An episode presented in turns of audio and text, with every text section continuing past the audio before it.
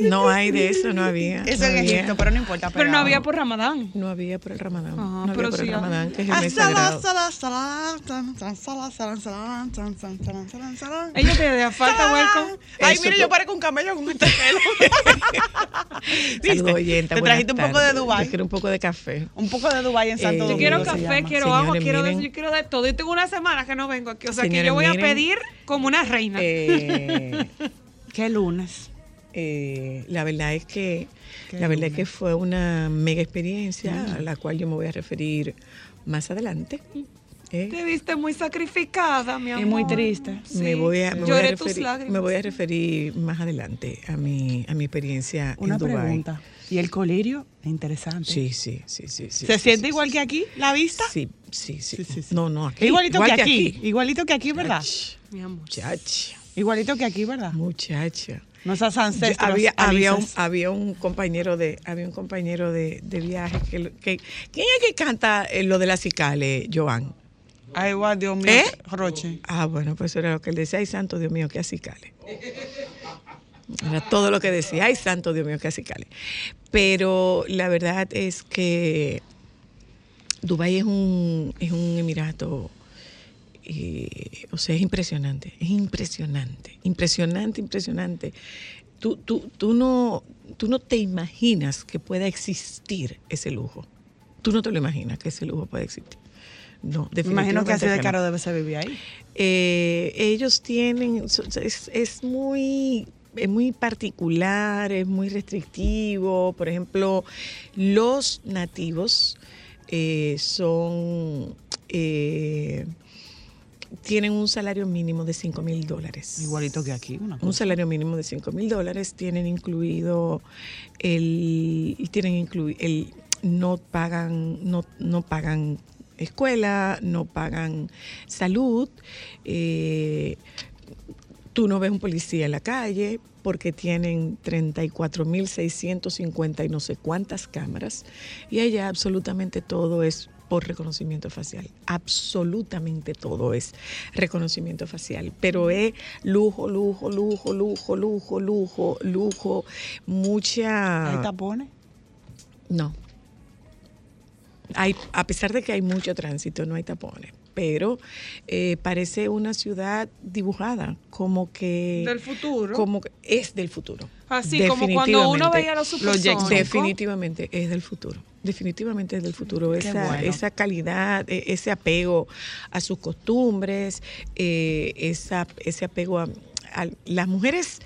Las mujeres eh, van por detrás, sí. ¿Mm? Pero, oye esto, los hombres en las casas no tienen ningún derecho. Y me explico. Eh, la casa se decora como lo dicen las mujeres. En Se la casa de la ellas mu- quieran. se cocina lo que ellas dicen. O sea, ellos no se pueden meter en lo que pasa en la casa. Ellos no se meten en la casa. Pero en las, en las en el, en el tema de las mujeres me llamó la atención que, por ejemplo, en, el, en la construcción del Burj Khalifa había tres mujeres. Oh, de allá mismo, de su religión. De- sí, sí, sí, sí. Digo, Eh, su pero de su, de su nacionalidad.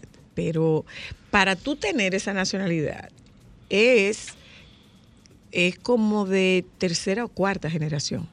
O sea, que tú nacieras ya no te garantiza que tú No. tengas la nacionalidad. Usted O tiene que tener tiene que tener arraigo, arraigo familiar. Tiene que tener arraigo familiar. Como en buen Eh, dominicano se conocería abolengo. No, no, no, tiene que tener abolengo. Lo que tú tienes que tener son raíces, pero no abolengo. Tienes que tener raíces.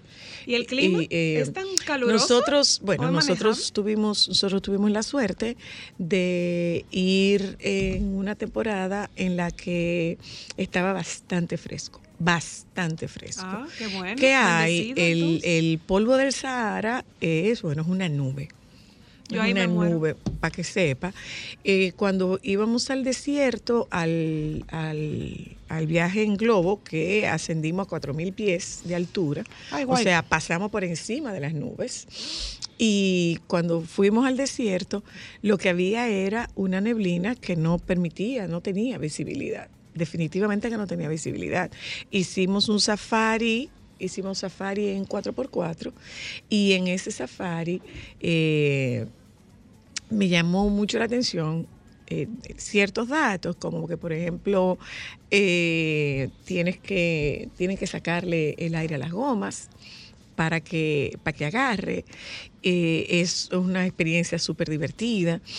Que hay, ahí se habla el, el- el idioma no oficial, pero el idioma que te habla todo el mundo Es inglés. es inglés. Pero todo el mundo, O sea, todo el mundo, no todo el mundo. trabajo Porque ahí. ellos tienen más de 200 nacionalidades.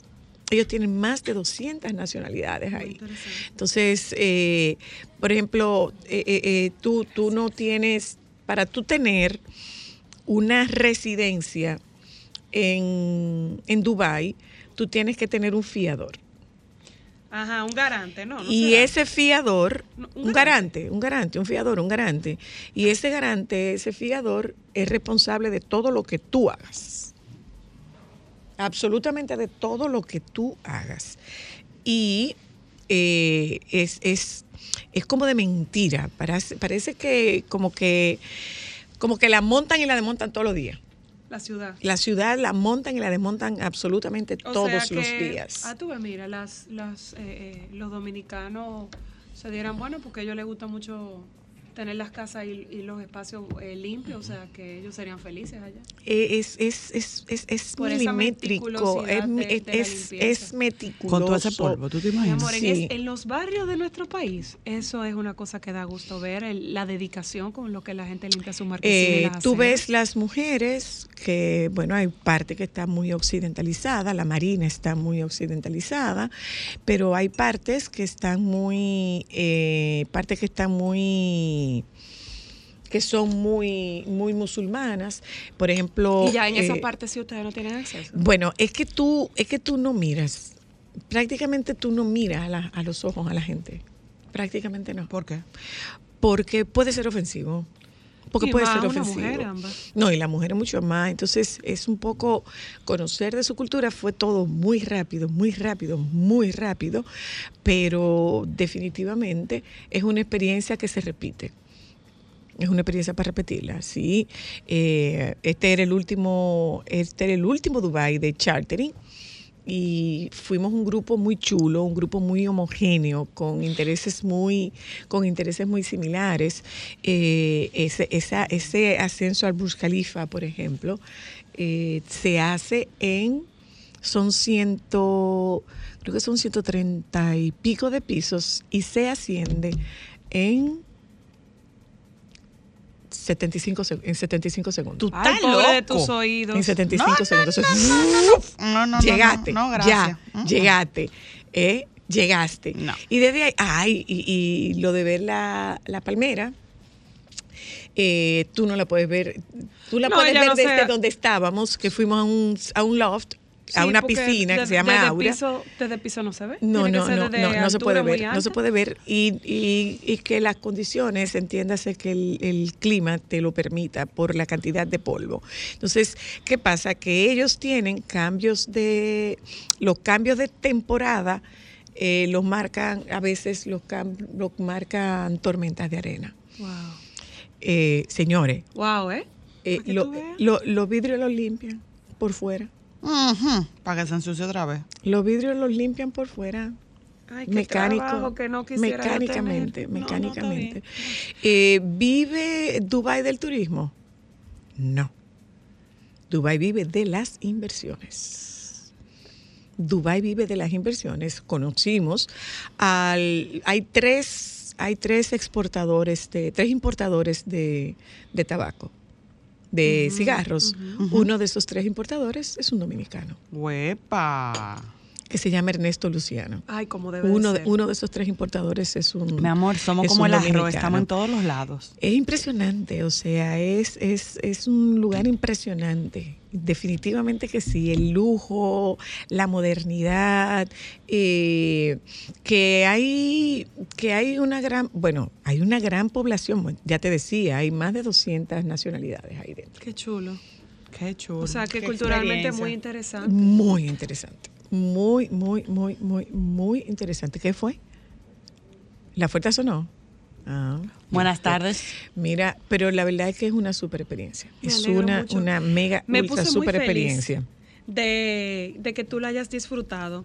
En un momento lamenté no haber ido contigo. Luego tú me mandaste una foto y dije, gracias Señor de lo que me cuidaste. Sí, porque tiene el, el, el polvo. Porque yo no polvo. hubiera pasado y nada no, no bien. hay, no había, no, la temperatura estaba muy agradable e incluso fría. E incluso fría, o sea, Pero- nosotros tuvimos temperatura de, de 18 grados. En el caso mío yo no Un lo día hubiera- tuvimos temperatura de 18 grados. Dubai no me va a conocer. pero Con el eh, dolor de mi eh, alma. es un super destino y mu- muy de moda entre los dominicanos, sobre todo en los dominicanos de la diáspora. Muy, muy, muy, muy, Sí, muy de había- moda. había- Rebeldía incluida vimos Había allá? muchos No sé eh, si había yo no estaba viendo si había no no, ciudadanos. no puedo decir, no, no puedo decirte que había tubi redecilla. No, ¿No te fijaste en No, aduana? no. ¿Ni compartieron comida en la aerolínea? no. Ay, Zoila, no, tú tenías no, que no. prestar Bueno, es atención a esos no. detalles. Eh, estamos hablando de un avión con 500 personas. Ay, eh, bueno, no, pero Un en, avión con 500 en, es- personas. en ese sentido y es un vuelo de destacamos 14 todo. horas. Ay. 14 horas de vuelo. Una pregunta. Mm. ¿Qué se hace? Porque tú, tú duermes mucho, te levantas mucho, ves una Tú película, vuelves y te duermes, duermes, te despiertas. La comida estaba eh, buena. Muy buena. Y tratas por todos los medios de, de, de moverte, de movilizarte, de caminar. Eh, el servicio a bordo de Emirates es un super servicio. El servicio en tierra de chartering es un mega super servicio. Eh, Ada, Mariani. Y, y- y se armó un grupo, éramos 22 personas, porque podía permitir que se manejara de una manera más cercana con un super guía, que es un guía de Egipto, se llama Taja, eh, pero, mozo. tiene, pero tiene un nombre capaz, muy capaz. Mm. Tiene un nombre. Hicimos, hicimos un, hicimos un crucero por, por el mar eh, en la noche, sí. Pero tú sabes qué, Una pregunta. por ser Ramadán, ¿Cómo por se ser huele Ramadán, eh, en un desierto? Porque se supone que la gente debería oler a gente. ¿cómo se huele? ¿A qué huele? Sí, damas y caballeros, es el tipo. Bueno, ese yo quiero saber. ¿A qué huele? Claro, porque con el calor tú te imaginarás que hay olores. No, porque era un chofer. Y la gen- las mujeres con burka, me imagino que ese sudor tiene Y te dijo quién que las mujeres ¿no? estaban ahí. Las mujeres no andaban ahí en ¿No andaban en burka? No, porque que esos viajes eh, eh, al Es que ella desierto. estaba en la parte occidental. Eh, No, no, pero que esos viajes al desierto, si va la familia, eh, eh, no, no va como turista, va como familia. Mm. Se hacen viajes al desierto, pero como familia. Y, y- y la, la sobrevivencia, la supervivencia en el desierto no, es- no es fácil, no es un maíz. No, no, no, no es un maíz, créeme que no. Ay, cuéntale a las oyentas lo de los halcones. Ah, bueno, el halcón es un es un animal muy es una ave muy representativa de de, de Dubái que los ayuda a rastrear agua en el desierto. Los, Ah, ayu- los ayuda a rastrear agua. Entonces, eh, en el vuelo que hacíamos, en el vuelo que hicimos en el, en el globo, eh, llevan un halcón. Entonces, este halcón es un halcón amaestrado. Este se llamaba, nació en cautiverio, se llama Tesla. se llama Tesla, tiene siete años, entonces él tiene un geolocalizador. Él viaja, él va en el, en el globo con un GPS, entonces él da la vuelta y, y su, su entrenador lo llama. Su entrenador lo llama. ¿Y si decide Pero hubo momentos que eh, ha habido, ha habido momentos en que él decidió que no, no vuelvo. Vuelvo después, vuelvo después, sí, lo localizan. Lo localizan después porque tiene eso, tiene geolocalizador. Pero es tan importante el halcón para esa cultura, tan, tan, tan importante como que ellos tienen un hospital para halcones. Nada más para sus cuidados. Además de un hospital veterinario, ellos tienen un hospital especializado en, en halcones. ¿Y cualquiera puede tener uno o solamente gente muy pudiente? No, no solamente gente muy pudiente, a pesar de que es un animal de estatus, definitivamente. Otra cosa que me llamó la atención son las placas. Las Ah. placas, las placas eh, es importante. por números. Cuanto más número tiene, menos tú pagas. Pero cuando, cuando menos número tiene, eh, es porque tú, porque tú pagas, puedes pagar hasta un millón de dólares por una placa de circulación. y El más o menos como cuáles marcas tú. Ah, hay, Ah, eso es otra cosa. Es, ¿Hay sonatas? es mentira. Hay sonata. Ah, Hay. Hyundai. Ajá, hay Hyundai. Entonces, no es. Toyota y marcas así como sí, normalitas. Sí, sí, sí, sí, sí, Ah, Hay marcas normalitas. No Eh, se paga seguro para que ustedes vean. en el, alguna- el- el- el- eh, o sea, eso Seguro de, de que todo lo que tú vas a ver son carros eh, De lujo. Son car- que lo único que hay en las calles son carros de lujo. No, eso no es verdad. Eso no es verdad. Claro, hay lugares donde lo que tú ves es puro carro de, paro- puro carro de lujo, puro carro de lujo, puro carro de lujo. Vimos, por ejemplo, una Ay, una jipeta, una jipeta. Rolls Royce. Era una jipeta Rolls Royce, creo. Bueno, era un Rolls Royce y ese Rolls Royce tenía dos dígitos, nada más. Lo que significa Que que, una dinero. persona con mucho dinero o un miembro de la familia real.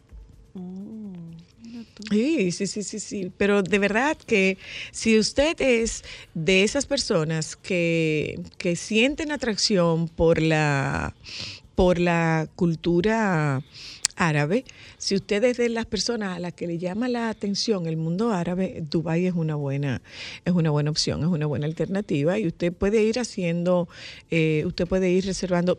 ¿Qué nos estuvieron diciendo? Que tú puedes hacer Dubái, tú puedes hacer Dubái fácilmente con 3 mil dólares, incluida persona. la comida. Oh. Y consiguiéndote un buen ticket porque tú puedes tener, tú puedes hacer, tener acceso a, a- a Airbnb también. Pero de verdad que... Interesante. Sí, sí, sí, sí, sí. Eh, las 14 horas de vuelo de Dubái hasta acá, más las 3 horas de Nueva York, de Dubái hasta Nueva York, más las 3 horas de, de Nueva York, 3 horas y media de Nueva York hasta acá, definitivamente eh, justifican. Eh, Cuando tú llegas, justifica lo que tú encuentras. De nuevo, si tú eres de esas personas que siente pasión por el, por el mundo árabe y por la cultura árabe, y eh, eh, te, te presentan un Dubái moderno y te presentan el Dubái tradicional de cómo son las casas, que tiene de particular el mundo árabe, es que las casas no, tienen, no tenían ventanas hacia el exterior. Las ventanas eh, y son eh, lo que tienen son patios Sí. internos. Ese es el nacimiento de- del patio español, de lo que nosotros conocemos como patio español, que son patios interiores. En esos patios interiores se realizan las actividades familiares, entonces eh, no tienen ventanas. ¿Para qué? Para que el de afuera no vea a las, A las mujeres adentro. para que no vea a las mujeres. Ujú. Entonces, ellos rezan. eh, nosotros fuimos al- al- a la mezquita, y tienen muchísimas restricciones de indumentaria porque ellos entienden que es una falta, eh, eh, hay que respetar. Hay que respetar su cultura. Entonces, esta mezquita, por lo reciente que es, no puede ser considerado un monumento, pero realmente es una atracción turística ¿A qué que tiene. reciente? ¿Cuántos años? Eh, no me acuerdo, pero son pocos. Esa mezquita son pocos. ¿10 o menos? Menos de 10 años. Yo creo que son menos. Menos de 10 años, tiene menos de 10 años. Pero tiene el área donde rezan los, eh, los hombres, donde rezan las mujeres, y ocurre que eh, el viernes, que es un día de rezo para turistas que son musulmanes, los musulmanes locales no rezan. Para dejarles el espacio a los turistas musulmanes. Ellos no rezan ese día. Ah, mira qué bien. Entonces, te, te- tiene mucha, tienen mucha, tienen muchas restricciones, definitivamente que sí que tiene muchas restricciones, pero tú vives con, vives la experiencia con O sea, el mucha ayuno seguridad. literalmente un día completo. El ayuno es desde, ellos pueden levantarse a las 3 de la mañana y comer a las 3 de la mañana. Entonces, ¿Algo en específico o lo que yo quiera? no, ellos pueden comer lo que quieran, pero el ayuno comienza con la salida del sol. eh, por lo que puede variar de hora, porque es con la salida De del sol. salida apuesta. De salida a puesta, pero ni agua. Ni agua. Seco como el arenque. Ni agua, ni agua. Ni un hielito. Absolutamente nada. Por un mes. Por un mes, pero te voy más lejos. Ay, pero yo estoy mala, pues yo pensé que sea un cafecito. Mm. Claro, yo decía, bueno, ellos se la pasan a Agua. a café. Absolutamente nada, absolutamente nada. Eso es admirable. Pero, eh, por ejemplo, las mujeres que están menstruando no ayunan, pero tienen que pagar esos días fuera del mes. O sea, que hay que O agregarle sea, esos días. Ellos ellas tienen que agregarle esos días. Entonces, eh, hay niños que comienzan el ayuno muy temprano, pero no, no, no es obligatorio que los niños hagan ayuno. Eh, sin embargo, Bueno, también ellos están acostumbrados a hacerlo. ellos están, ellos están años, totalmente o sea que- acostumbrados, entonces eso es un tema de fe. Que ellos comen para salir de, que ellos comen para salir del ayuno, tres dátiles y agua. Entonces a las 3 de la mañana ellos comen otra vez porque no van a comer ¿m? Tres dátiles. ¿Eso es lo único que, que no, comen? No, no, no. no. Para salir del Escucha. ayuno. Para hacer Yo la pensaba que transición. después ellos para- podían comer normal No, no, no, cuando ellos comen normal, pero ellos hacen una transición. Ah, para no darle como el choque al cuerpo. Ellos hacen una transición y la transición son tres dátiles y agua Ay, porque yo y después comen. Y después comen. Entonces, ellos ponen una alarma a las 3 de la mañana, comen a las 3 de la mañana porque ya no pueden comer después que sale el sol, hasta la puesta de sol. Y eh, eh, había un, un turista, había un turista que tenía puesta la abaya, que es la bata, La blanca. la blanca que la usan los hombres. Las mujeres no la usan blanca para prevenir que ellas se, Se manchen con la menstruación. Entonces, eh, había un turista con una valla puesta y comiendo. Eso es razón para que lo multen. Claro, porque Lo pueden, lo pueden multar porque es una ofensa, tradición. es una ofensa a su cultura. Pero definitivamente que, que es, es fascinante. De hecho, el, el saber que tú estás en el Golfo Pérsico y saber que tú tienes de frente al, al Océano Arábico, ¿Viste camellos. me monté en uno. Por supuesto, por supuesto. Y gacelas en el desierto. Ujú. Oh, wow. Y gacelas en el desierto y camellos cruzando el desierto y caballos cruzando Como el aquí desierto. tuvo una vaca, ya tuvo camello. Exacto, o puedes ver gacelas. Sueltos. Que puede- sí, eso estaban sueltos, eso estaban sueltos en el desierto. Ahora, eh, otra cosa que, que- que te voy a... Sí, es una, es una experiencia, es una experiencia muy chula, es una experiencia muy chula. Eh, para tú salir del aeropuerto, tú pasas cinco puestos de chequeo. Cinco ¿Y qué te puestos de chequeo. Eh, lo primero es reconocimiento facial. En todo, todo, todo. Todo automatizado. Todo, O absoluta- vejentes. absolutamente todo es automatizado. No, tú vas al counter y te recibe un, te recibe un, un agente, por supuesto, y después tú vas a, a- Rápido. vas a, no tan rápido, no tan rápido, porque es un destino que llama mucho la atención y los gente. y los los aviones son muy grandes Y el aeropuerto es grande. enorme, enorme, enorme. Y un detalle, como el Sheikh es el dueño del, de la compañía de teléfono, te dan un giga cuando tú llegas. Tenga su chip De regalo. Ah, de aquí regalo. toma para ti. Pero tú no tienes ni videollamadas, ni, ni tú no tienes eh, eh, WhatsApp. Ni nota de voz, ni videollamada.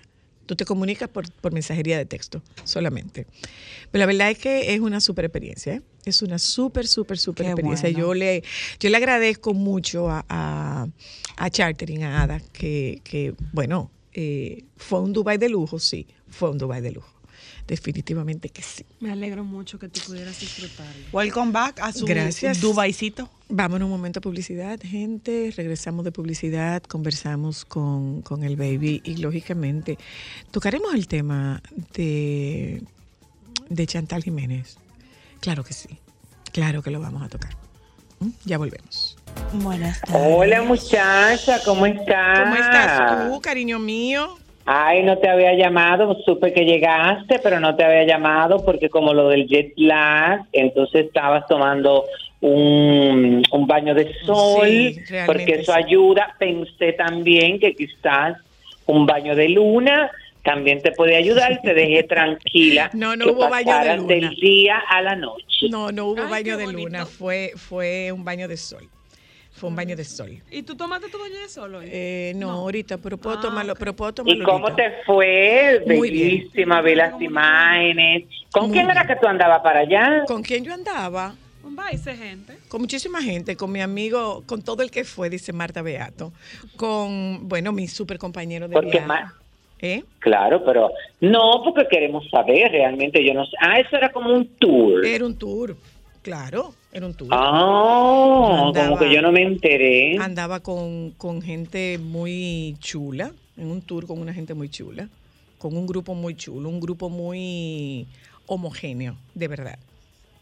Ajá, muy ecléctico. Era, era- pues sí, había eclecticismo. Muy Claro, mi amor, porque ahí había de todo un poco. Había Yo no sé quiénes estuvieron, pero eh, contigo no puede haber un grupo de personas que sean todos iguales y normales. Ah, gracias, baby. Había eclecticismo, sí, la verdad. Sí, sí, pero me alegra. eh, bu- bueno, lo, lo que compartiste me encantó. Tú sabes que ese es uno de los viajes que yo quisiera dar, hacer, porque como que me, Yo no sé mucho del desierto ni nada de eso, pero eh, no tengo que vivir esa experiencia. La verdad que más que el tema del desierto es el tema cultural. Eh, Si a, si a usted, Bueno, sí, sí. si a usted le apasiona La cultura de eh, la cultura y sobre todo acuérdate que yo tengo una descendencia, yo soy descendiente árabe y para mí esa cultura, al igual que la que la cultura japonesa, a mí me llama mucho la atención y la cultura china me llama mucho, mucho, mucho la atención. Diga que esto se fue a lo. Te- No, yo te, yo, yo te oigo. Ah, no, no, no, no, no. Pero yo tengo que investigar un poco más para entusiasmarme más. A ver, A ver. No, no, no, no, no, no. Tengo yo que investigar más, involucrarme más en la cultura, Sí. buscar atractivo, cosas que realmente me interesen para acabarme de convencer. Ah, sí. Porque aunque yo tengo mucha curiosidad por ir, pero por decirte, si yo tuviera el dinero en este momento, no sería el destino que yo elegiría. ¿cuál sería el destino que tú elegirías? No, pero o- de- ¿qué sé yo? No, tú sabes que... Baby, el, el- No, no, el- no, el no, no. el- no, no, no, eh, es que una forma de saber lo que tú quieres es diciendo lo que no quieres. Claro, no, no, no, pero yo quisiera, en este momento, en este momento me llama mucho la atención. Por ejemplo, aquí hay un grupo de gente que se van a hacer un, un tour que es eh, mar y tierra, eh, que es por el Danubio Azul, eh, van a visitar Praga, van a visitar ciudades de Austria, y ese, por ejemplo, lo que pasa que fue algo que yo me enteré con tiempo, pero no me planifiqué, y ese, si yo tuviera ahora mismo el dinero, mi amor, o alguien que me patrocinara, que no, qué cosa tan grande, que yo me he pasado siempre buscando, como dijo Candilar en su momento, un patronicio y nunca lo he encontrado, patronicio. Un patronicio. un patronicio entonces, pero eso, pero vamos a ponernos en eso, vamos a enfocarnos y en trabajar en eso. Eh, mira, eh, yo aprendí, baby, que un plan, un sueño sin plan es una pesadilla. Entonces hay que planificarse. Hay que planificarse. Qué fina, un Sí, sueño un sin sueño, plan un es sueño una sin plan pesadilla. es una pesadilla. O sea, la vida se vive con Qué- objetivos y los objetivos pueden ir variando. Tú puedes tener objetivos a, media- a corto plazo, tú puedes tener objetivos a mediano plazo y puedes tener objetivos a largo plazo. Pero lo importante es que tengas objetivos. Porque si tú no tienes objetivo, si tú no tienes obje- objetivo, es lo que más se parece al que no sabe para dónde va, ya, Ya llegó. llegó. Entonces, hay que Ajá, tener, hay que tener objetivos. Hay que tener objetivos Bueno. realizables y saber de dónde van a provenir los fondos con los cuales tú vas a pagar lo que tú vas a hacer. Muy Exacto. bien. Pequeño detalle. Exacto, exacto. Sí, un pequeñísimo detalle. Ubicarse, Ubicarse. Entonces, mira, eh, bueno, no sé si comentaron de mm, eh, lo del operativo de Semana Santa, Conciencia por la Vida, que eh, en este en este operativo, bueno, se registraron 26 personas fallecidas, 400 intoxicados por el alcohol, creo que 401, porque yo tengo un amigo que se intoxicó, pero él no fue ni a una clínica ni a un hospital, por, por lo que no él no entra dentro de esa... No, no, pero yo te estoy hablando, mi amor, que él se dio una rumba el jueves No me y yo pude hablar con él el sábado. Oh, wow. No De jueves a sábado fue que revivió. No, mi amor, eh, porque para nada. Yo hablaba con la esposa y me decía, bueno, mi hijo, al menos que él no haya recibido al Espíritu Santo, él habla en lenguas. Porque yo no le entiendo absoluta. Bueno, imagínate que ella tiene con él 16 años de casada y ella nunca la había visto en esas condiciones. Ay, Virgen Santa. Ay, Virgen Santa. Pero lo bueno de, de, ese- de él es que él es eh, pacífico. Es una gente que se dio su suape tranquilo y se quedó tranquilo. tú ves. No hablaba porque sabía que tenía limitaciones, pero es así porque con ese tipo de gente tú puedes convivir. Bueno, Malo es lo que quieren salir para la calle, no tengo nada. sí, y, de- y- y Yo no- manejo mejor. Yo manejo mejor.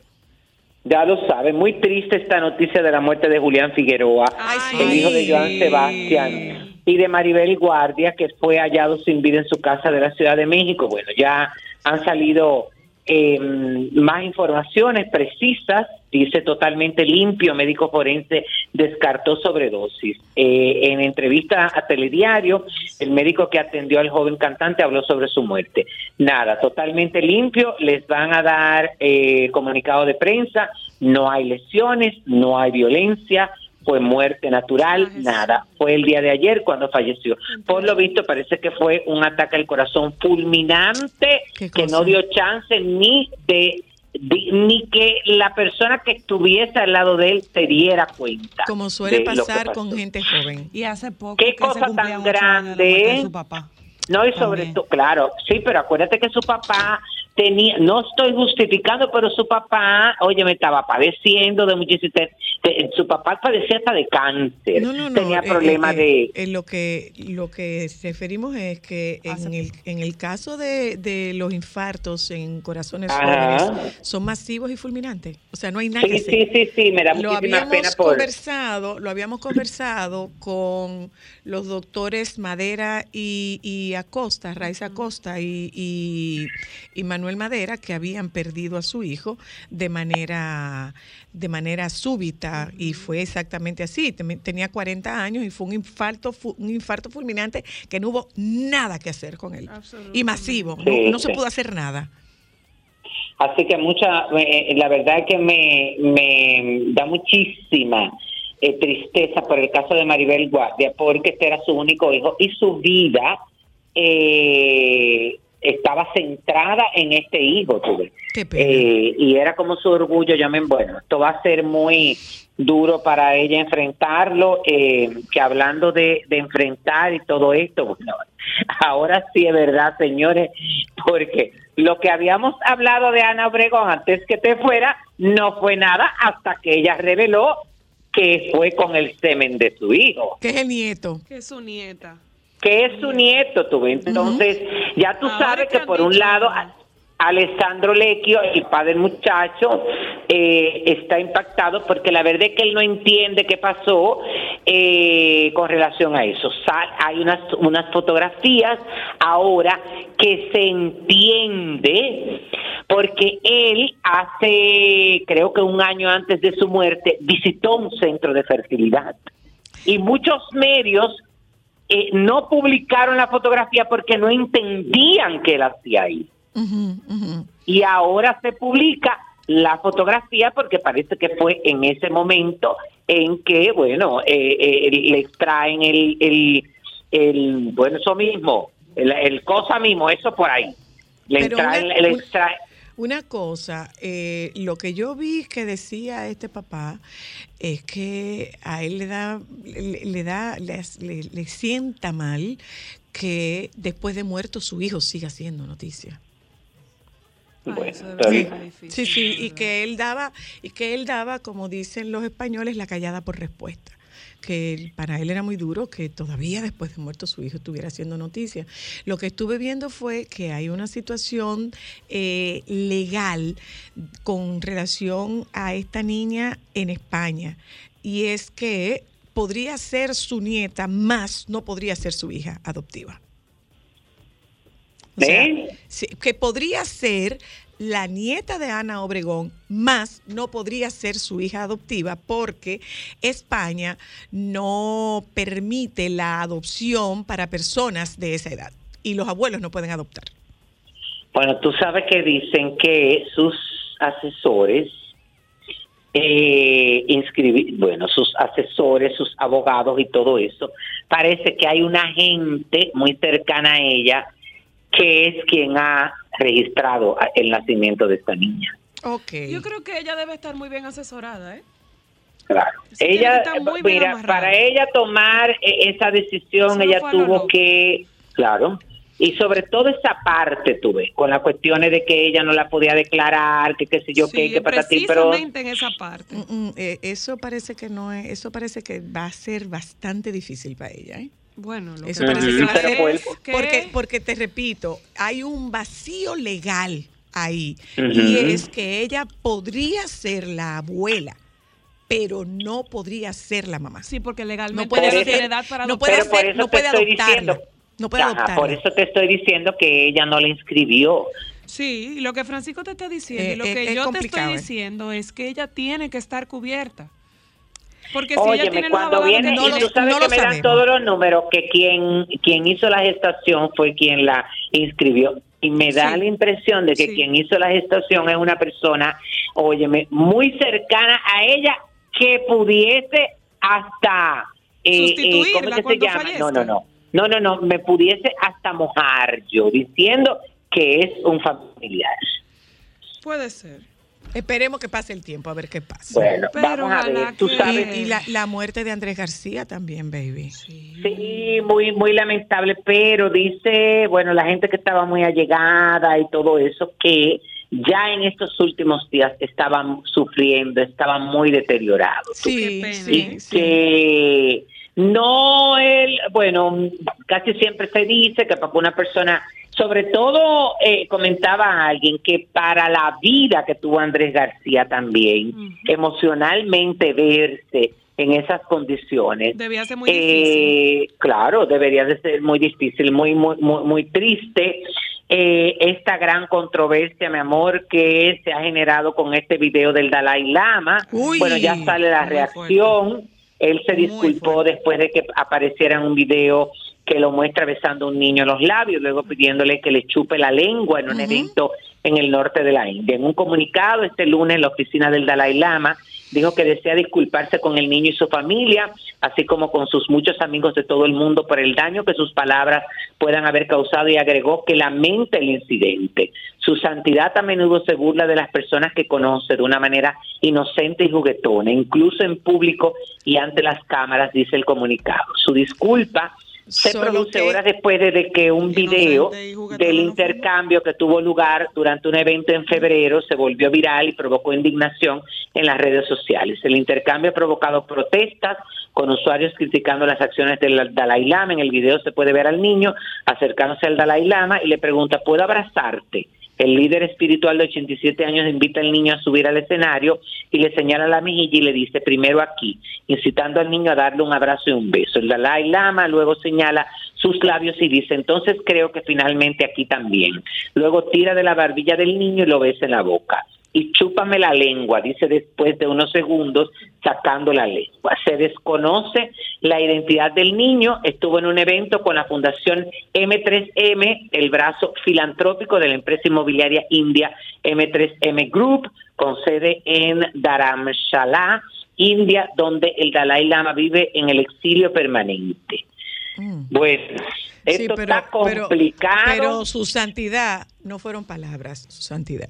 Fue un Claro, acto sí, pero- de pederastia, no fueron palabras. Claro. Y no fue un, fue un, fue un acto de, de, de pederastia. de abuso, de abuso sexual contra un niño. No fueron, pala- no fueron palabras que Y yo ofendieran. pienso no. que el mundo tiene que reaccionar con relación a eso. Hay que acusarlo porque eso es público y, y, óyeme, no se, se supone que ese tipo de figuras, óyeme, que son las abanderados, los que están criticando, los que enjuician ese tipo de acciones, mi amor, también tienen eh, que eh, de- tiene que caer el peso sobre la ley. En su cabe- Porque ya en su juicio es de no está. conocimiento público. En su juicio ¿eh? no en está. su Y no decir que fue una acción inocente y No, juguetona. no, no, no. Decir una. No, pero atrevido, No, no, no, no. Baby, Aló. hello. Se fue, se nos fue. No, que son capaces, óyeme, que son capaces, porque tú sabes cómo lo, todo lo justifican, de querer decir que tiene principio de demencia senil y que él no se dio cuenta de esto. No, no, Puede tener demencia, pero, pero, eh, eh, pero su equipo de comunicación no puede salir con que su santidad pide disculpas. Con esa estupidez. No, no, no, no, no, no, no, no. Ahí hay más, ahí hay más, Ya lo ahí hay sabes. más. Claro, Bueno, si está verás y si que- está que verás que todo Eso puede es ser que se ahora. destape una caja de Pandora, ¿eh? Bueno, Oiga, que lo bueno. estoy diciendo. Toda esa cola va a salir, que de- eh, toda esa cola, mi amor, va a salir ahora. Bueno, No podemos bueno, sentar, despedimos, baby. Ay, espera. Bueno, Dime. Hay una ¿qué última noticia. Bueno, acaba de lanzar eh, Shakira un comunicado pidiéndole a la prensa eh, que por favor respete la, la intimidad de sus hijos. Eh, lo acaba de publicar hace una hora. Lo voy, te lo voy a leer, baby. Para, Bueno, ella lo... Ajá. Dice, apreciados amigos periodistas y medios de comunicación, en este momento de cambios en mi vida como figura pública, es comprensible que exista una permanente curiosidad por parte de la prensa alrededor de mí y de mi familia. Sin embargo, mis hijos Milán y Sacha han vivido un año muy difícil, sufriendo un incesante asedio y una persecución sin tregua por parte de paparazzis y varios medios de comunicación en Barcelona. Ahora que inician una etapa nueva en sus vidas, pido encarecidamente a los medios de comunicación en nombre de mis hijos que por favor respeten su derecho a la intimidad. Les ruego abstenerse de seguirlos hasta la salida o entrada del colegio, esperarlos en la puerta de nuestra casa o perseguirlos hasta sus actividades extracurriculares y lúdicas, tal y como ha sucedido cada día en Barcelona con el fin de obtener capturas fotográficas o mejoras de rating. Pero adivina lo que pasa, que en esta, en Europa te hacen el, el, el difuminado de la imagen. En En Estados Unidos no. No, porque legalmente ellos En, no est- en Estados Unidos no. No, no, no es Eh, que no le importa legalmente, es que no hay ninguna, no hay ninguna prohibición Bueno, legal. termino diciendo, confío en que los periodistas y fotógrafos sean sensibles a la situación que enfrentan Milán y Sacha y puedan comportarse de la forma más humana posible con ellos, teniendo en cuenta que se trata de la salud y la integridad física y emocional de dos menores de 8 y 10 años que solo desean poder salir a la calle y asistir al colegio sintiéndose a salvo y teniendo la tranquilidad de no ser perseguidos o sometidos al escrutinio constante de las cámaras. Bueno, manita. Nos despedimos, baby. eso. Bye, cuídense. Ay, amor.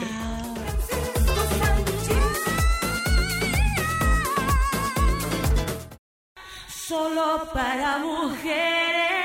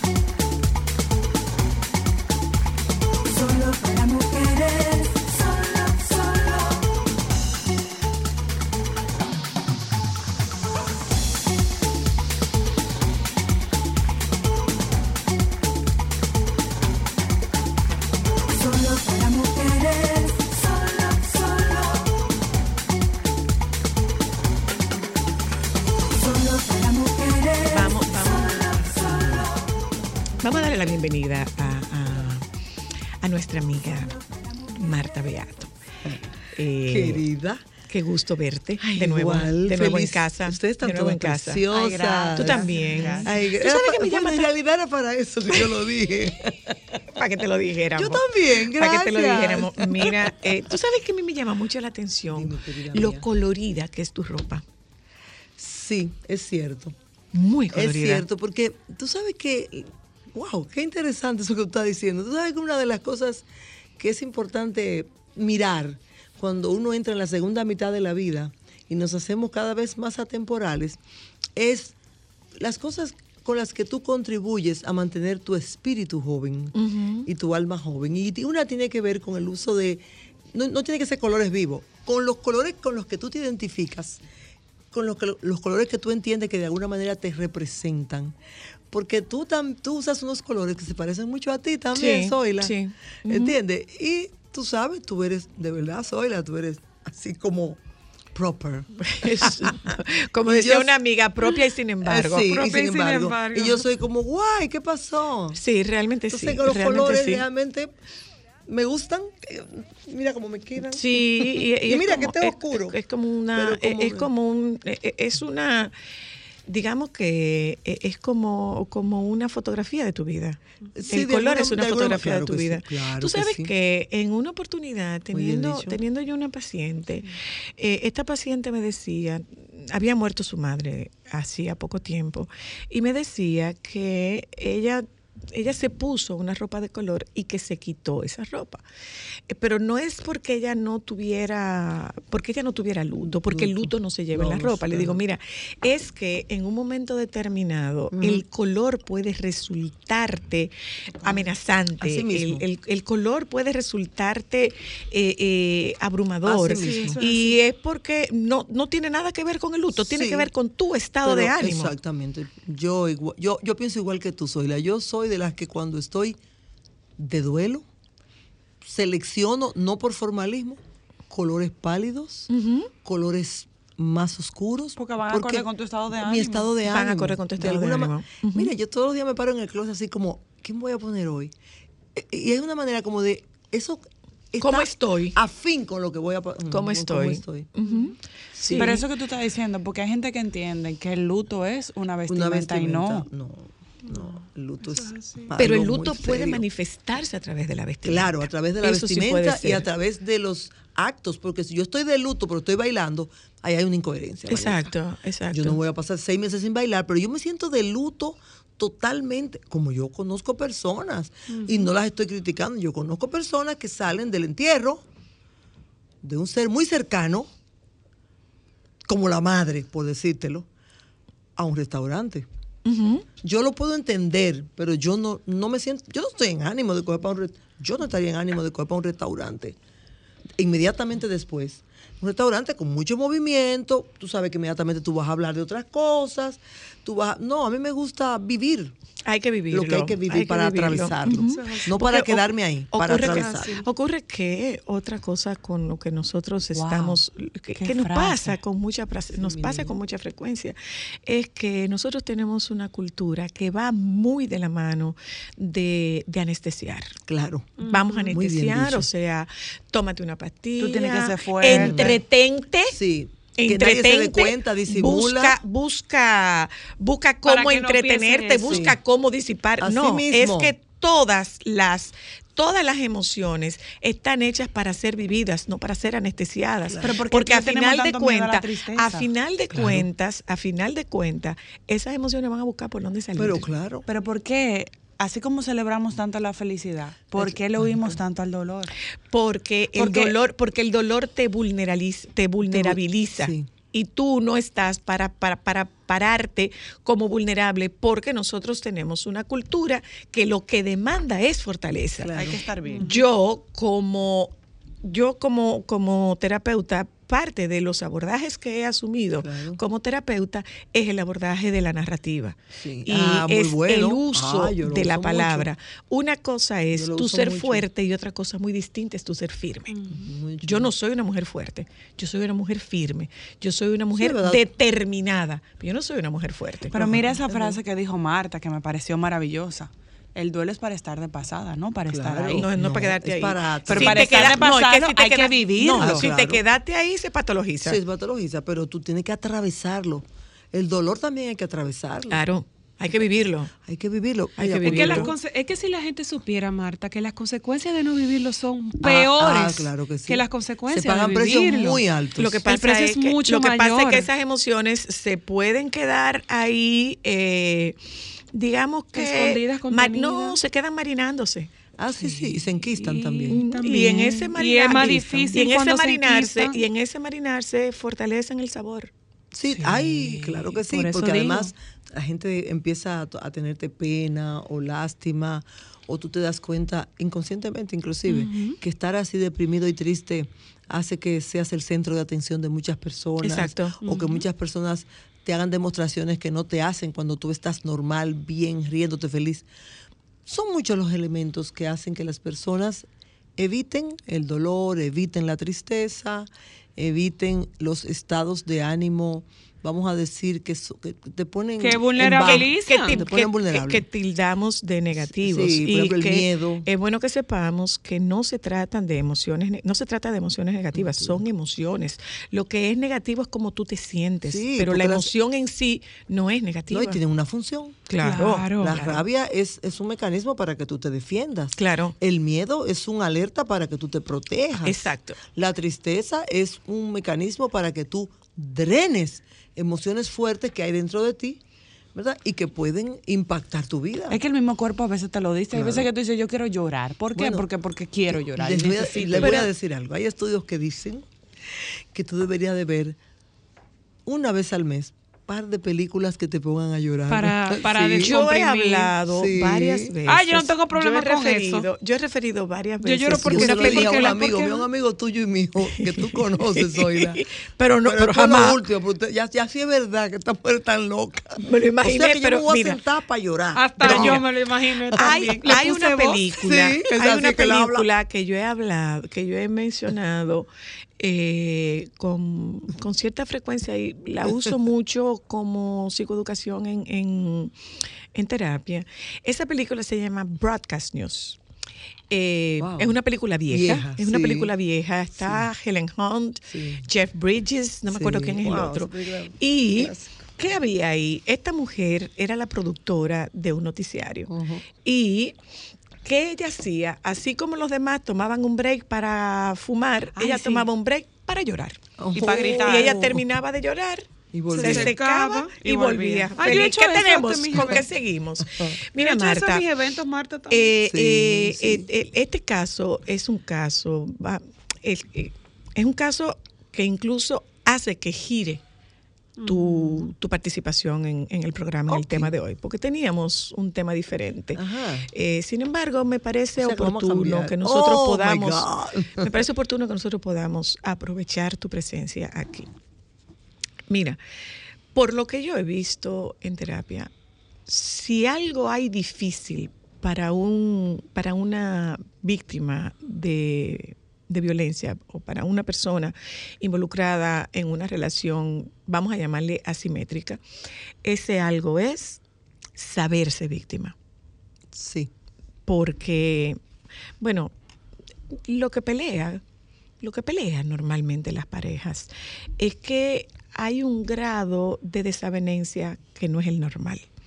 Entonces, eh, ya yo lo decía antes, eh, el, el doctor José Navarro Góngora, catedrático de, Góngora. de una universidad finlandesa, y es el director, es el, la cabeza de, de la, del máster en intervenciones en psicoterapia y da los módulos de, de violencia justamente.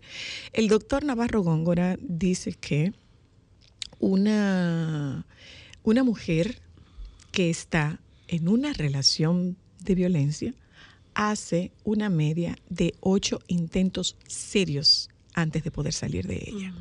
Y que el día fatal es cuando ella comunica que se va. Ese día, este hombre entra en una crisis, actúa y la mata. Entonces, cuando nosotros tenemos pacientes, que es importante que, que- que lo tengan claro, o sea, un terapeuta no es una persona para que la gente se divorcie. No. Esa no es la primera Para alternativa. nada. Para divorciarse están los abogados. Eso mismo. Cuando tú dices a un paciente, te- a una paciente, te tienes que salir de ahí, cuando su vida corre peligro Peligro, inminente. su integridad física. O sea, es que de aquí tú tienes que ir para otro sitio. Entonces, eh, viendo todo esto, viendo todo esto, eh, esta muchacha aparentemente estaba metida en una relación desigual que terminó de esta manera. Penosamente terminó de esta manera. ¿Y qué pasa? Que nosotros tenemos una tendencia tan marcada a revictimizar, a matar moralmente a, a las personas, a matar moralmente sobre todo a las mujeres. Hay una diferencia entre esta violencia. La violencia machista es una violencia letal y tiene un grado de letalidad superior al que tienen las mujeres. eh, la- al que tiene la violencia en las mujeres. Y la violencia es una, no tiene género, no tiene sexo. La violencia es violencia. ¿eh? Solo que la mayor letalidad está vinculada al sexo masculino. ¿Hubo un fallo de parte del sistema? Hubo un fallo de parte del sistema porque esa persona no debió haber sido puesta en libertad. Entonces, había comentado yo que en PACAM hicimos un, hicimos un diplomado y en ese diplomado hicimos una dinámica. El sistema obstaculiza la, judi- la judicialización. Definitivamente que lo obstaculiza. Tú tienes que estar y tienes que seguir yendo y tienes que volver a las audiencias y tienes que volver a las audiencias. ¿Qué pasa? Que muchas de estas mujeres son presas de un gran miedo. Porque, ¿qué puede pasar cuando yo le quite la querella? Me va a matar. Claro. Y vivir con miedo, con vergüenza, con aislamiento, ¿m? porque esto da vergüenza. Con dependencia económica. Esto da vergüenza. Esto da mucha vergüenza. Y de hecho, eh, produce una reacción, al menos en mi práctica, produce una reacción cuando tú le dices a una mujer, tú estás siendo víctima de violencia. Produce una reacción de incredulidad, de culpa, de miedo, de, de- de descalificación. Entonces, e- es como mucho lo que hay metido aquí dentro que pudiéramos bien verlo desde la perspectiva, incluso desde el abordaje de John Bowlby y la teoría del apego. Un apego, eh, eh, un apego ansioso que aparentemente es lo que hay en torno a esta relación. Una relación con un apego ansioso y una relación con un apego evitativo. Entonces, se encuentran estas dos personalidades y este es el resultado. Sí. Mira, Zoila, yo voy a hablar de eso porque es en tu programa y es contigo.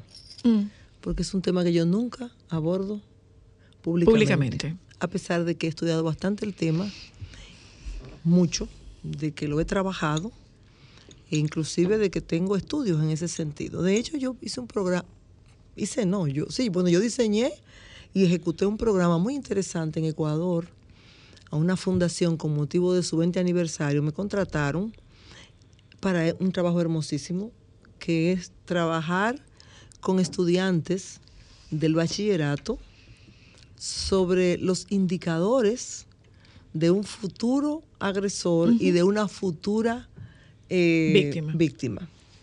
Buenísimo, con cuestionarios, con test para identificar, para que tú mismo identificaras la- las tendencias que hay en ti, ¿verdad?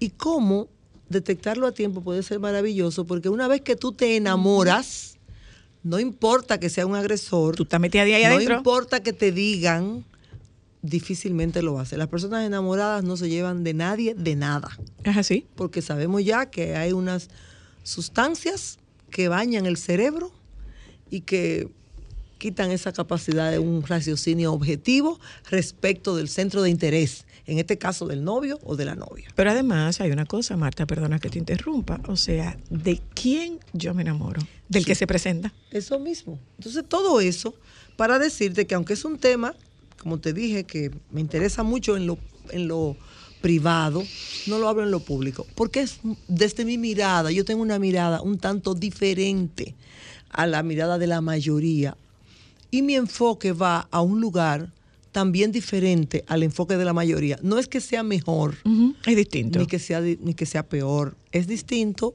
y es el que se acomoda más a mi a, a lo que yo veo, a como yo veo la vida y como yo veo lo que pasa entre las relaciones. Es muy complejo. Y nosotros estamos viendo solamente la punta de un iceberg. Falta mucha información.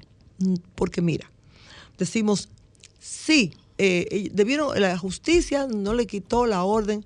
¿Sabes? Yo vi al papá en una entrevista, al papá de Chantal, diciendo que él fue que le dijo Que lo dejara. que lo dejaran, porque era como un hijo para él.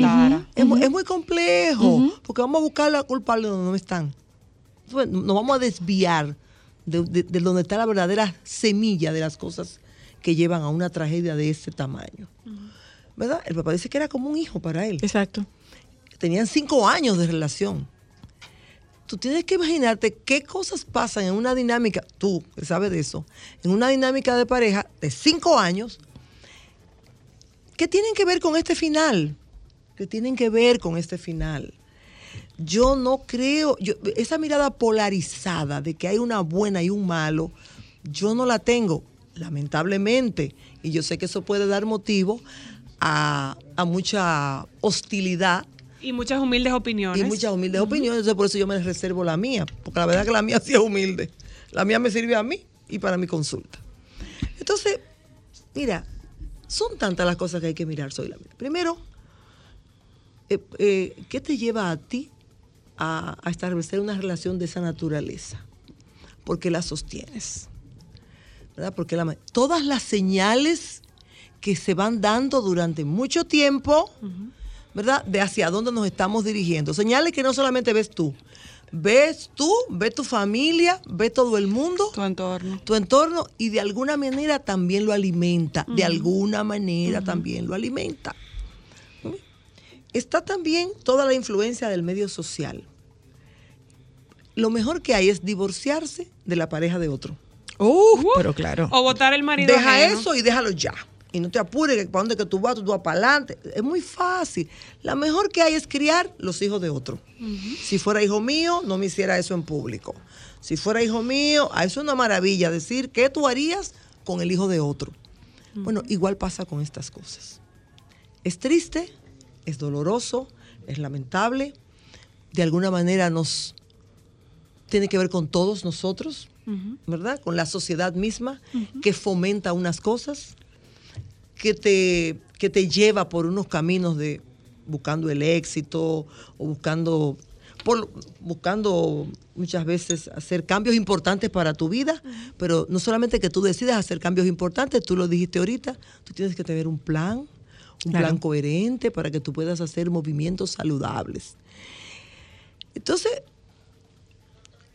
yo, yo entiendo que aquí, yo, yo uso esta, esta frase mía maravillosa, que yo digo, se juntan el ron y las ganas de beber.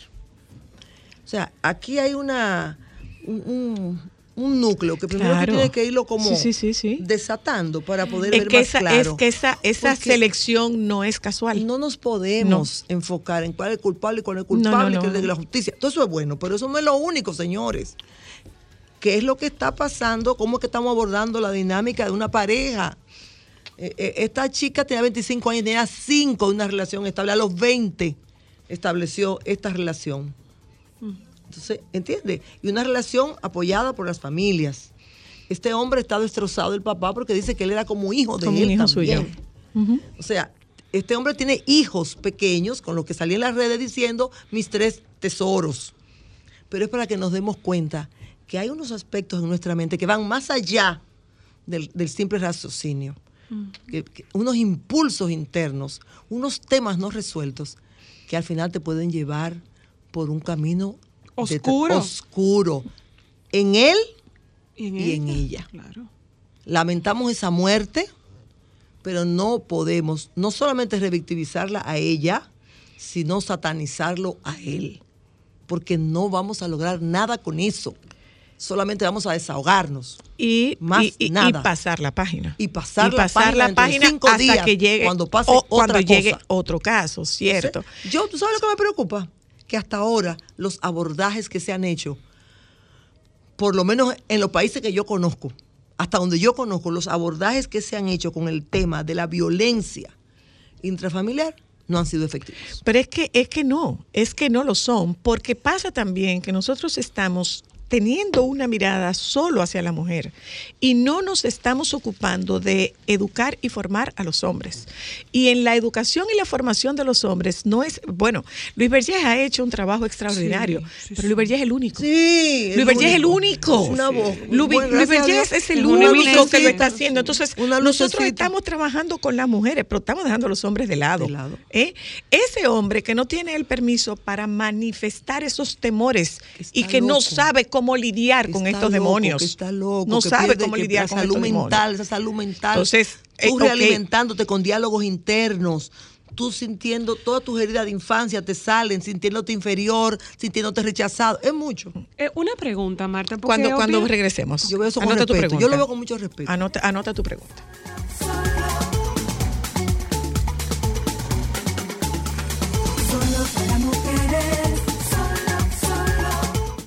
Solo para mujeres.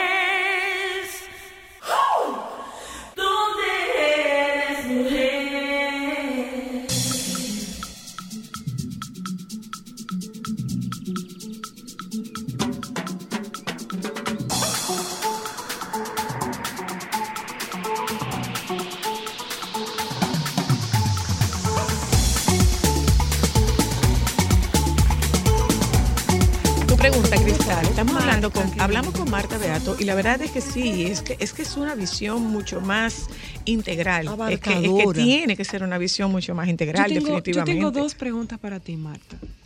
Número uno, siempre hemos abordado el tema de violencia desde denúncialo, Ujú. protégete, qué cosas no hacer, déjalo. Pero desde qué punto de vista ahora, a esta generación que está criando, debemos abordar con los varones el tema de violencia Sí. y de respeto hacia sus parejas, cualquier sexo que sea, porque violencia, ahora mismo últimamente en nuestro país y en el mundo, la que más se conoce es la violencia en contra de la mujer. Pero, por ejemplo, hay homosexuales que sufren mucha violencia, Sí. hay hombres que sufren violencia. ¿Cómo Hay podemos muchas mujeres violentas también, violentas también. Sí, y sí, violentas sí. con los hijos. Sí. Que es otro tema, de, ese es otro tema para otro programa entero. Sí lo son. La violencia de las mujeres con los hijos, de las madres con los hijos. Bueno, eh, ¿en qué aspecto? Porque es amplio.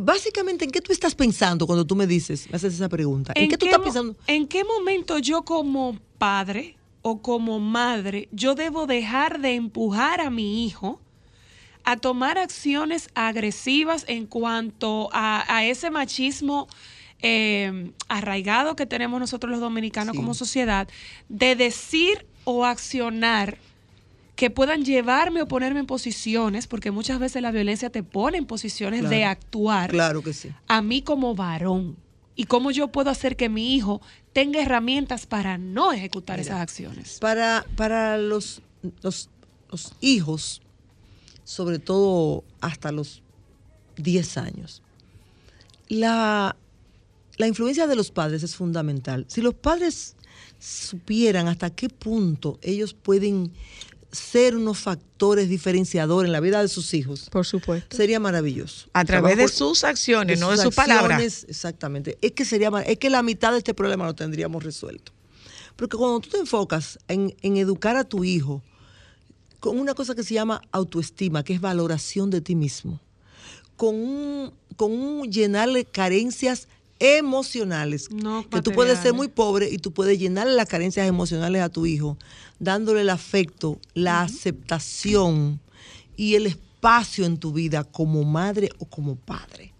Después que un hijo se siente cobijado, querido, que pertenece a, a sus padres y a su familia, por ahí empieza a sanarse ese tema del desapego y, el- y de- de la- del desapego saludable. Por ahí empieza. Validar Cuando- las emociones de los hijos, Claro, Marta. cuando ese niño crece con esa falta de amor, con esa carencia tan grande de pertenencia, y encuentra, cuando viene esa hormona, y se, y se viene la etapa del enamoramiento y del amor, y encuentra a alguien eh, que, que él cree que va a ser su pertenencia, que además es un, un símbolo de prestigio social. ¿Verdad? Porque me están viendo que yo soy capaz de esto. ¿Verdad? Cuando el niño entonces pone todo su poder, todo su, su valor en algo externo. Y por eso entonces encuentra una mujer, se apega a ella y si no, pues la mata. Pero cuando un hombre tiene un- una buena valoración de sí mismo, cuando tiene unos objetivos de vida, cuando los logros son parte de, de su validación social, pero no lo único. Entonces cuando un muchacho ve que la validación tiene que ver con el carro que tiene, con la ropa, los tenis que usa o la ropa que usa, dinero a los que sitios gana. donde con va. el dinero que gasta, con la- lo que paga, con lo que le paga a una mujer, y a los sitios que va y con la mujer que lleva, el embrón que lleva, o la mujer que lleva. Cuando esos son sus símbolos, ¿verdad?, de posicionamiento social, eso que le pertenece ¿eh? tiene que ser eh, cuidado, protegido y de ninguna Defendido. manera defendido de Porque ninguna eso es manera. mío. Claro, porque, Porque que eso es mío. eso Es una burla. No, Una no, pero además, social. eso lo hice yo. Es una burla Eso lo social. construyo. Y ahí Cuando un está. hombre ve, ahí está, cuando un hombre ve que una mujer se exhibe públicamente con otro hombre, oye, es que aunque no la quiera de verdad, aunque no la quiera, la mata, porque es que se siente agredido socialmente. Y ahí va mi otra pregunta eh, eh, con relación a eso, porque obviamente nosotros, yo siento como Hay tú mucho dices, trabajo que hacer con los hombres. Yo le doy muchas gracias los a niños. Dios sobre de todo, tener una sobre madre todo como hay una tengo cosa, en tema de psicoeducación. Nosotros tenemos que tener eso, eso que tú planteas, perdóname, Cristal, eso que tú planteas de la necesidad de una visión. Una, una visión 360, Sí. que veamos, que veamos esto desde, desde distintos Aristas. ángulos, desde distintas perspectivas, porque esto no es solamente ella es, No. él es. Entonces, ¿qué ocurre? Que nosotros no tenemos hemos, le- hemos dado quizás algunos pasos de avance. Pero en esto, además de la educación, nosotros tenemos que pensar en la sensibilización de quienes toman decisiones. Sí, también. Tenemos que pensar en la sensibilización de quienes ejecutan. Tenemos que ¿Qué se pensar está trabajando en las escuelas? en las escuelas, eh, pero en las, en las niños. ¿Qué propias casas. teniendo el ministerio, el ministerio de la Mujer? ¿Qué En la- está haciendo? ¿Qué están haciendo los El de la legisladores? Hemos, hemos, El de hemos la avanzado, juventud. hemos el mismo avanzado. Conani también. Oye, te voy a decir algo, hasta en los deportes. Claro. Hay cantidad de deportistas. Tú, esa gente, tú tienes que tener una mirada que, que incluya ese manejo de la violencia, de la ira, la violencia como un recurso de afirmación, como un recurso de validación, como un recurso de, de protección ante una gran amenaza. Yo he trabajado con muchos hombres y por eso yo, por, por- muchas personas piensan que yo soy pro hombre. Bueno, yo no sé si soy pro hombre, yo sí sé que tengo una mirada más profunda y más amplia de lo que es un hombre. Y, y, nadie, los hombres también son vulnerables, están llenos de heridas. Y no tienen no el tienen permiso. mecanismos emocionales, no, no saben cómo y no trabajar tienen el permiso. Entonces, no es tan sencillo. Y Ya a- yo, no me estoy refiriendo, yo a- es a propósito Pero de la perdona, muerte de perdona, Chantal. es No me que- estoy refiriendo a es Chantal. Se trata justamente de no eso. conozco se su trata, historia. se trata justamente de eso, Marta. No se, conozco su trata, historia. se trata de la necesidad de que miremos no solamente de la prevención por el lado de las mujeres. Por eso quería es que, hay que, es que hay que aclararlo. mirar el lado de los hombres. No, no, que lo aclaro. Yo no estoy analizando el caso de Chantal. Yo estoy No, a- estamos no, no, hablando, no. señores, de violencia A propósito general. de esto, estamos teniendo un conversatorio. Y ahí va mi pregunta, Marta. ¿Entiendes? Hay que ver esas heridas que tienen esos Precisamente hombres. por eso es que, me, que, que quiero saber qué puede pasar por la cabeza de un hombre Ay. que pierda toda conciencia de las acciones que va a ejecutar. O sea, ¿qué puede estarle pasando a un hombre? ¿Qué lo puede desbordar tanto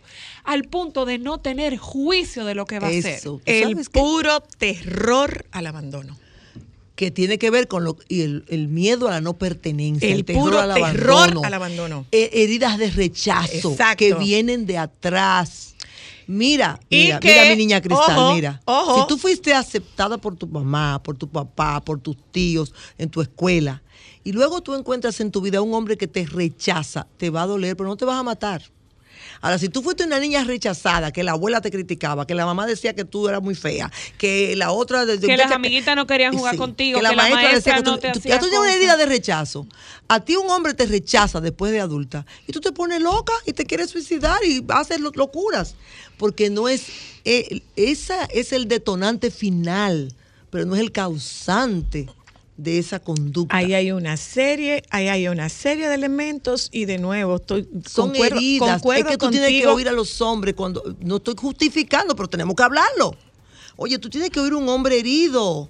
Un hombre herido que ya está humillado, que se siente abandonado. Y entonces mujeres eh, provocándolos. Porque hay de todo.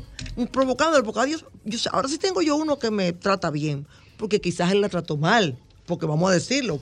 Es tan complejo que él la trata mal, la deja. Ella se consigue uno que lo trata bien quiere restregárselo en la cara para reivindicarse, pero al mismo tiempo le está entrando la, la llaga, la herida, el dedo en la herida. Eso es mío. Y el hombre hace viene y mata a ella y al nuevo novio, Eh, al nuevo o, marido. o en otro caso mata al marido y no la mata a ella. claro. Mata al mar- pero, pero de nuevo, Pero fíjate, es, un bueno tema que de salud mental, que ellos también se, sa- se salen del panorama. Pero de nuevo, de nuevo, Ellos matan a ellos de también. nuevo, la salud mental sigue siendo la cuenta pendiente que tiene este y absolutamente todos los gobiernos.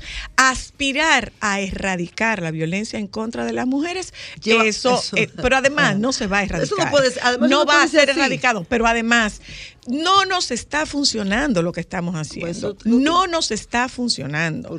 Es necesario que lo revisemos. Es necesario que pasemos de ni una más. Es que no es verdad que no es ni una más. Es que no es verdad.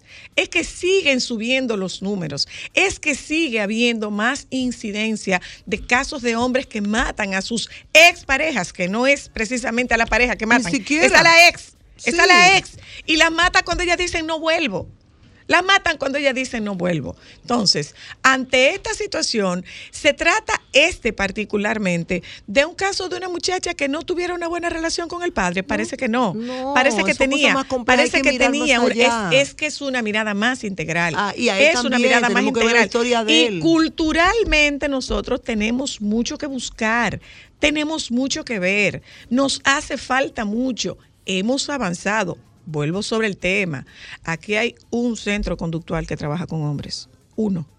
Es Luis Berger nada más. Sí. Pero 10 millones nosotros estamos, nosotros estamos trabajando entendiendo que hay que empoderar a las mujeres. Y el empoderamiento, y abro comillas, el empoderamiento a las mujeres es una amenaza a esos hombres. Yo, Entonces, yo, yo, yo pienso que cada vez que yo veo una campaña donde se invierte mucho dinero y en esa campaña, por ejemplo, figuras relevantes en la sociedad dan mensajes, hombre, no maltrates a tu mujer porque son nuestras No madres, va nuestras ningún hermanas". lado. Y después otra figura relevante, mira, a ti, hermano, no lo hagas. Pero ¿y cómo usted, pero ¿y- y cómo tú piensas que con eso es suficiente y que con eso se está contribuyendo Marta. a erradicar Marta. el tema de la violencia? Marta. Cada vez que yo veo que en eso es que se invierte, cuando se invierte, Sí, porque eso no es todo, no todo el Vámonos. tiempo. las que yo conozco hasta ahora, todas antes las de que nos campañas que vayamos, anuncian, antes de que nos vayamos, ¿sabes qué? superficiales. Antes de que nos vayamos, ¿sabes qué? Publicitarios. Nosotros hicimos un programa con ese tema. Adivina qué. Quienes hacen esas campañas Sí. se asesoran con, con profesionales de la conducta. No, No. te digo que no. ¿eh? Gracias, Marta Beato. Ya, vendrás nuevamente. Sí, porque ese no era el tema, pero bueno, no, me te, pero te, to- te toca el tema. Me Nos hablar. juntamos con ustedes mañana. Quédense con los compañeros del Sol de la Tarde. Aquí hay una súper sorpresa, una súper sorpresa que me encantó a alguien que vi cruzando por ahí. Vi cruzando a alguien eh, que vino, vi cruzando a alguien por ahí, pero además los resultados de Gallup. Yes. Los resultados de Gallup. Perfecto. Hasta mañana.